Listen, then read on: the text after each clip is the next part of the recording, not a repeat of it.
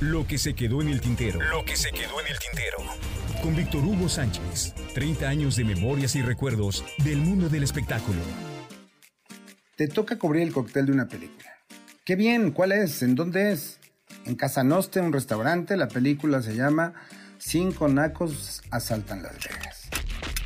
Pretencioso, y luego de cubrir las filmaciones y estrenos de películas extranjeras y algunas nacionales más serias, alucinaba que me mandaran a cubrir estas notas. Lalo el Mimo, Chatanuga, Luis de Alba, Alfonso Sayas, nos guste o no, eran los reyes de la taquilla nacional, junto a Rosalía Chagoyán, María Elena Velasco la India María, los hermanos Almada y Vicente Fernández. Eso sí, eran los meros, meros de la taquilla cinematográfica en los 80s y en los 90s. Para bien o para mal, había una industria cinematográfica en México en aquellos años y ellos eran los que mandaban. Se producían alrededor de 200 películas al año y a diferencia de los actuales, los productores mexicanos de antaño arriesgaban su plata. No había estímulos fiscales ni apoyos de instituciones, había sí películas producidas por el IMCINE que, se entiende, eran pretenciosas y lejanas al consumo popular. Más artísticas les llamaban, pero eran las menos. Así, con la orden de cubrir esta nota, llegué a la Casa Noste para salir de ahí con regalitos y souvenirs de Las Vegas y una discusión innecesaria, infructuosa y absurda. ¿No se cansan de hacer este cine de ficheras, de mecánicos ardientes, de plomeros calientes y ahora cinco nacos en Las Vegas? ¿Le parece que debemos parar este cine? Pues digamos que su aportación a la industria es nada y que se suelta don Lalo el mismo a darme cátedra de números y resultados. Y sí, tenía razón. Esa era la industria cinematográfica que mantenía viva una fuente importante de trabajo tanto a nivel actores como técnicos, escritores, estudios de cine, etc. ¿Ha visto usted las filas para entrar a ver nuestras películas? ¿Ha visto usted las filas para entrar a ver Cabeza de Vaca, Goitia, Un Dios para sí mismo, Danzón, Morir en el Golfo? ¿Ha visto usted las filas para entrar a ver nuestras películas? ¿Cree que merecen menos reconocimiento por ser populares, por atender el principio del entretenimiento? Quizá a usted no le gusten, pero con todo respeto no hacemos cine para usted.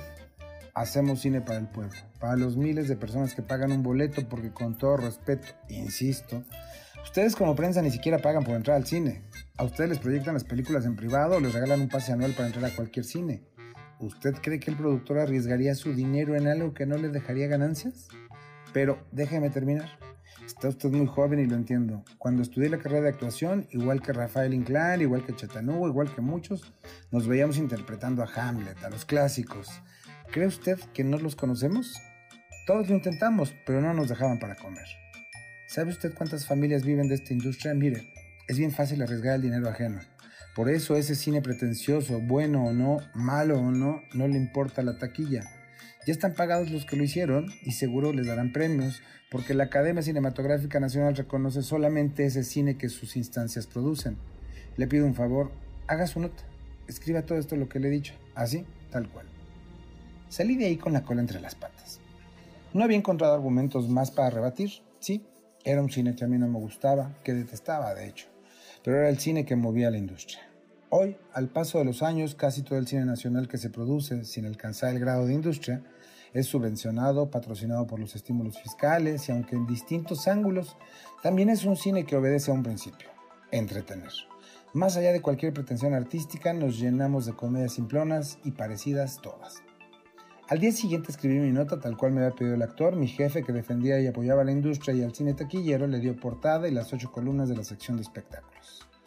Señor Víctor Hugo, habla su amigo Lalo el Mimo. Buena tarde, señor, dígame para agradecerle la nota, el espacio y que haya respetado sus preguntas y mis respuestas tal cual.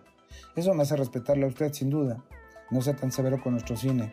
Dese una oportunidad de verlo, de divertirse y de entender que, al tiempo, verá que no es fácil arriesgar la plata propia para hacer cine. Saludos. Y sí, me gusta, ¿no? Don Lalo el Mimo tenía toda la maldita razón. Lo que se quedó en el tintero. Lo que se quedó en el tintero. Con Víctor Hugo Sánchez. 30 años de memorias y recuerdos del mundo del espectáculo.